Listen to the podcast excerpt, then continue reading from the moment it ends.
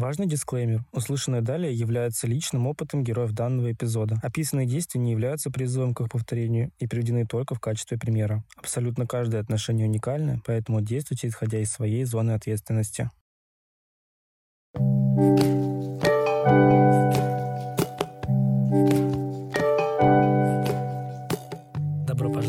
«Теперь настрою». Меня зовут Егор, и в этом подкасте я вместе с гостями рассуждаю вслух о том, как понять, простить и не допустить измену.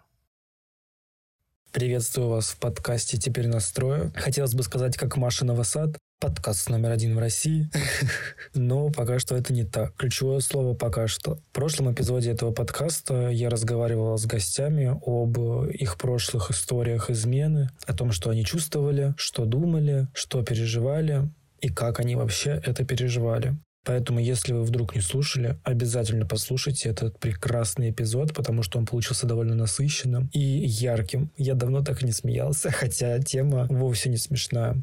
Ну а сегодня же мы поговорим о том, как лучше пережить измену, как и о чем говорить, если измена все-таки произошла. Вообще, я заметил такую вещь, что чаще всего почему-то принято считать, что во всем виноваты оба всегда. Окей, если вы так считаете, окей, вы имеете на это право. Я же немного э, другого мнения обо всем этом. Для меня все-таки бывают моменты, когда в измене виноват один человек и когда в измене виноваты оба. Начнем с варианта попроще. Вариант, в котором в измене виноваты оба. Когда два человека просто друг друга не слышат. Когда один пытается до другого донести то, что он сейчас чувствует, то, как он видит развитие отношений, то, чего бы ему хотелось или хочется в данный момент. Тот самый случай, когда человек говорит, да ты меня вообще не слышишь, ты меня не понимаешь, ты не хочешь меня слышать, и вот все в этом роде. Что касается моментов, когда виноват один человек. Первая возможная причина – это адреналиновая зависимость у вас или у вашего партнера, неважно. Проще говоря, когда человек э, привык к острым ощущениям в своей жизни и вот все время пытается из состояния зависимости воплотить, создать в своей жизни или в отношениях ситуации, которые будут экстремальными, которые будут закрывать вот эту необходимость в адреналине, вот тогда человек изменяет и не имеет под этим никаких моральных чувств, кроме как вот желание удовлетворить потребность в эмоциях сильных и ярких. Второй вариант — это страх привязанности или то, что называют избегающим типом привязанности. На самом деле довольно интересная вещь. Я думаю, что многие знакомы с ней. Если нет, напишу вкратце. Если вдруг вы когда-либо сталкивались с тем, что вот у вас начинаются отношения, и вашего партнера вас все устраивает, вы друг другу нравитесь, и как только происходит осознание, ощущение того, что вы на грани, чтобы стать довольно близкими друг к другу во всех сферах вашей жизни, именно на этом пороге, так скажем, происходит резкое отдаление. Либо вас от партнера, либо партнера от вас. Просто потому, что человек боится повторения определенного опыта его из детства. Все же у нас прекрасно, как я люблю говорить, идет из детства. Пляшем из детства. Это актуально в том случае, если, например, партнер в детстве очень часто испытывал чувство вины или один из его родителей заставлял его чувствовать это подобное либо родитель манипулировал ребенком, чтобы вызвать в нем это ложное чувство вины. Таким образом, во взрослой жизни, вступая в отношения и понимая, что вот-вот мы становимся довольно близки друг к другу, человек отталкивает от себя потенциального партнера. Здесь тоже нужно понимать, что с вами все окей. Вы и неплохая или плохой, и не хорошая или хороший. Третий вариант, в котором в измене виноват один человек, это низкая самооценка. Господи, а если бы я мог поставить этому варианту 100 из 100 в самом плохом рейтинге, я бы это сделал. Человек хочет почувствовать себя ого-го, либо кем-то, и причем совершенно неважно, сколько человек зарабатывает, какой он крутой, что о нем говорят. Его самооценка в данной ситуации будет зависеть только от внутреннего самоощущения. И это такая говнина, казалось бы, допустим, ты вступаешь в отношения с таким человеком, все прекрасно, все окей, и в какой-то момент, я не знаю, самое страшное, наверное, когда это происходит, спустя несколько лет отношений, вот он берет и изменяет, потому что хочет себя почувствовать, а, знаете, таким альфа-самцом или самкой, что меня хотят все, и я еще желанный или желанная. Я с подобным никогда не сталкивался, но вот даже сейчас представляя себе, как в принципе это может быть выражено, Это просто отвратительно. Все предыдущие пункты не менее отвратительные, но вот этот, вот сначала он, а потом уже Ариана Гранде. Четвертый вариант тоже, на мой взгляд, не менее интересный. Это возбуждение от чувства виновности. Боже, вот я уже не один раз обсуждал с э, своей подругой, что человек — это такое странное существо, такое сложное. Ну, то, что оно сложно, априори понятно. Но насколько нужно быть поехавшим, чтобы родиться человеком? Подобные выкрутасы, которые я сейчас вам опишу, они иногда взрывают мне мозг. Так вот, вот это возбуждение от чувства виновности, оно схоже с чувством безопасности, с тем, что человек ощущает себя нужным, любимым, важным, значимым. Он вот после измены приходит к своему партнеру, чувствуя себя как будто бы немножко виноватым. Да, я такой вот, я плохой, а кто хорош? Да, такое бывает. Я крайне удивлен. И это просто мерзко, гадко, отвратительно. Как и в целом весь феномен, в кавычках берем это слово, измен. И последний пункт в списке ситуаций, когда в измене виноват один человек, это случайность. Я ждал этого пункта, чтобы высказать свое мнение на этот счет. Я искренне пытался понять людей, которые оправдывают измену, произошедшую в состоянии алкогольного опьянения, в состоянии опьянения какими-либо веществами, в состоянии, не знаю, просто невменяемости. Я пытался, окей, я пытался, у меня не получается. В моей картине мира подобное нельзя оправдать, поэтому я считаю, что и это именно тот случай, когда в измене виноват только человек, находившийся в состоянии алкогольного опьянения. Или проще говоря, то, что человек находился в состоянии невменяемости, будем это называть так. Это никак не освобождать человека от того факта, что он делал выбор. Выпить был твой выбор.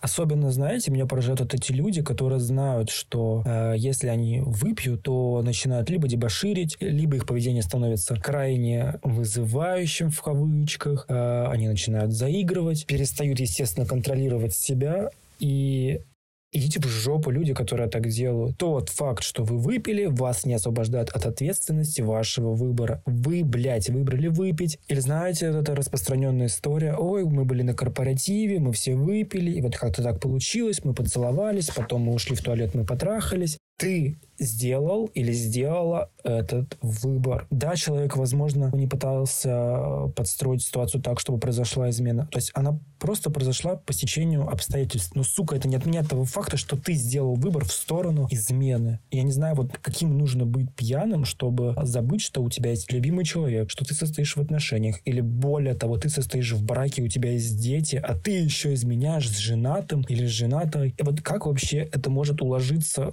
голове человека. Но когда я сейчас вам начну рассказывать, как в идеале реагировать на отношения, что лучше бы стоило говорить после измены, это будет сложно.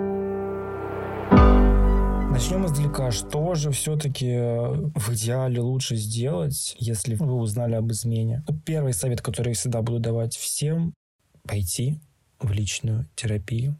Невозможно проработать подобные вещи просто разговорами. Никто из вас не психолог. Можно сидеть и разговаривать годами. У меня есть пример как раз-таки из моей личной истории, когда мы действительно долго сидели, разговаривали, и эти разговоры длились на протяжении нескольких месяцев. С каждым разом, с каждым разговором я убеждался лично, что эти разговоры, ну, они просто удовлетворяют мой интерес, точка. Вот существует вот этот великий соблазн сидеть, разговаривать, думать, что дальше все получится, все наладится. Мы же ведь разговариваем, мы же даем название э, вещам. Ну вот если мы чему-то дали название, если мы что-то такое большое и важное определили каким-то словом, ну, значит, все, на этом достаточно. Нет. Вот эти разговоры ни к чему не приведут. Если же партнер отказывается от личной терапии, то имейте в виду и понимайте своей головой, что он отказывается от своей части ответственности в ваших отношениях. Если человек вам говорит, ты что, считаешь меня больным? И какой психолог? Ну, я бы с таким человеком вряд ли продолжил отношения. Как лучше пережить измену и вообще какие стадии переживания измены существуют. Повторюсь и напомню, что я просто делюсь с вами информацией из открытых источников. Соглашаться с ней или нет, это ваше решение, за которое вы несете личную ответственность. Если вам то, что я скажу далее, не близко, либо вы чувствуете, что вам становится неприятно слушая, то это нормально. Просто вы закрываете подкаст, выходите и все. Либо слушайте дальше, возможно, это станет для вас такого рода пищей для размышлений. Первая стадия переживания измены – шок. Длится она может вообще сколько угодно, но чаще всего это около месяца. Я считаю, что очень важно не предпринимать никаких резких решений в этот период, не ставить точку в отношениях, потому что чаще всего так и бывает. Проходит месяцы 3-4 в среднем, 6, и ты уже смотришь на произошедшее с другой стороны совершенно иначе. Ну, возможно, совершенно иначе а все, а отношения не вернуть, вы расстались. На этой стадии лучшим решением будет опять-таки пойти на личную терапию, либо обратиться к друзьям, но важная пометка, без советов, чтобы друзья не сидели и рассказывали вам о том, как лучше поступить. Для каждого человека идеален свой вариант. Для кого-то рабочий вариант, когда ты приходишь к друзьям, и они вместе с тобой кроют огромными толстыми хуями твоего бывшего или бывшего. Кому-то же близко совершенно противоположное поведение, и это окей. Второй этап — этап принятия. Тот самый момент, когда вы сознаете факт измены, нужно по-хорошему выбрать одну из нескольких стратегий. Вы можете начать страдать, оставаться в отношениях с партнером и каждый раз, каждый божий день на протяжении, ну, хоть пяти лет говорить, а вот, ты мне изменил, а я тебя простила, вот я такая хорошая, представляешь, вот ты мне изменил, а мы с тобой дальше в отношениях, какое горе я пережила, но мы, мы с тобой не остановились и пошли дальше. Такие пары есть, и если вас это устраивает, супер, потому что любой кризис — это рост. Если вы чувствуете, что вам необходимо выбрать эту стратегию, выбирайте, потому что в любом случае она уже не даст. Отношения не будут прежними. Они продолжат свое развитие. Просто они продолжат развитие в рамках вот этой стратегии. Но само развитие-то не остановится. Вам удобно это, выбирайте. Также вы можете начать строить. Иногда бывают случаи, когда партнеры хороши как партнеры. У них есть общий бизнес, общее дело. Они хороши как пара. И у них есть общие цели, которые, в принципе, им важнее того факта, что произошла измена. Не для всех. Измена — это прямо предательство предательство, предательство. Да, кто-то может с этим согласиться, больно, окей, но у нас с тобой бизнес, у нас с тобой планы, мне бы хотелось эти планы реализовать, поэтому была измена, окей, мы с тобой движемся дальше. Вот это про стратегию строить. Можно начать разрушать, и вы имеете на это полное право, вы, вы имеете полное право обижаться на человека, э, вы имеете полное право отказаться от него и не иметь с ним ничего общего дальше, но пожалуйста, примите к сведению, что будет очень больно, будет очень сложно. И будьте готовы взять ответственность на себя за последствия. И самая непростая, но потенциально самая успешная стратегия, на мой взгляд, исследовать. Это тот самый случай, когда вы с партнером начинаете разбираться с чувствами, пытаетесь встать на сторону друг друга, потому что больно не только тому, кто изменил, но и тому, кто изменял. Это происходит внутри ваших отношений, а внутри ваших отношений два человека. Вообще есть очень крутая фраза, которую сказал Анжелика Варум или Варум. Можно понять и простить, а можно понять и не простить. И это нормально простая истина. Поэтому, если у вас есть силы, есть желание понять человека и простить вперед, прощайте, понимайте исследуйте, стройте. Не нужно из себя строить супер невероятно осознанную, проработанную девушку или парня и прощать человека, чтобы казаться красивым или красивой в глазах общества, в глазах ваших друзей. Бросьте эту идею. Красивы вы будете внешне для всех, но подойдя к зеркалу и увидя свое отражение, вы поймете, какое же вы дерьмо. Дерьмо прежде всего для себя самого. Хотите это почувствовать? Вперед, я вас предупредил, как возможно будет. Самое главное во всех этих стадиях переживания измены — это сначала прожить стадию шока и только потом выбирать стратегию. Не нужно действовать из состояния шока. Чаще всего люди об этом как раз-таки потом и жалеют. Спустя 3, 4, 5, 6 месяцев, спустя год они сидят и думают, боже, а зачем? все же не так критично. Но у этого есть и другая сторона. Тогда были ваши чувства, и вы имеете на них право, и вы имели тогда на них право. Вот такая как бы палка о двух концах. Как говорить, если измена все-таки произошла? Первое.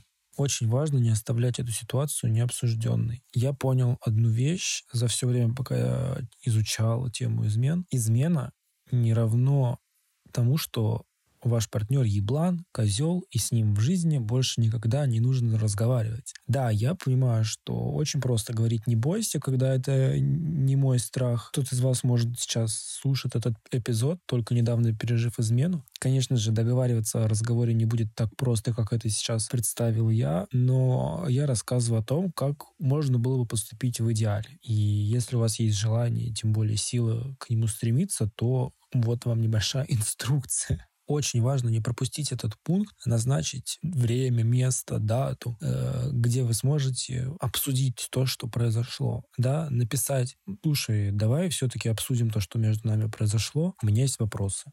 Либо, если это просит ваш партнер, то не преуменьшать значимость этой просьбы. Второе правило «стоп». Я думаю, что это правило должно быть не только в момент разговора об изменах, а в целом. Это рабочее правило при взаимодействии людей, двух людей, трех людей, группы людей. Если вы чувствуете, что во время разговора у вас закончились силы слушать то, что вам говорит партнер, вы не выдерживаете, то говорите слово «стоп», и переносите ваш разговор на другое время. Это звучит очень дико со стороны. Поверьте, это работает. Это самое лучшее, одно из самых лучших, что вы можете сделать для своего же спокойствия в дальнейшем. Вот просто, пожалуйста, поверьте. Я столкнулся с подобным, и смотря на это сейчас, спустя определенное количество времени, я понимаю, что это было прекрасное решение. И я безумно рад, я безумно горжусь собой, что у меня хватило сил договориться далеко не об одной встрече. Не забывать еще что чувствую я, и что сейчас я, например, готов говорить об этом, а вот об этом не готов, и давай перенесем. И мы переносили, и мы разговаривали, и мы поговорили, и мы решили, как бы работает, серьезно. Важно относиться к человеку, который вам изменил, как к человеку. Я понимаю, что это вообще нелегко. И если вы не хотите считать изменившего вам партнера человеком, ваше право. It's okay.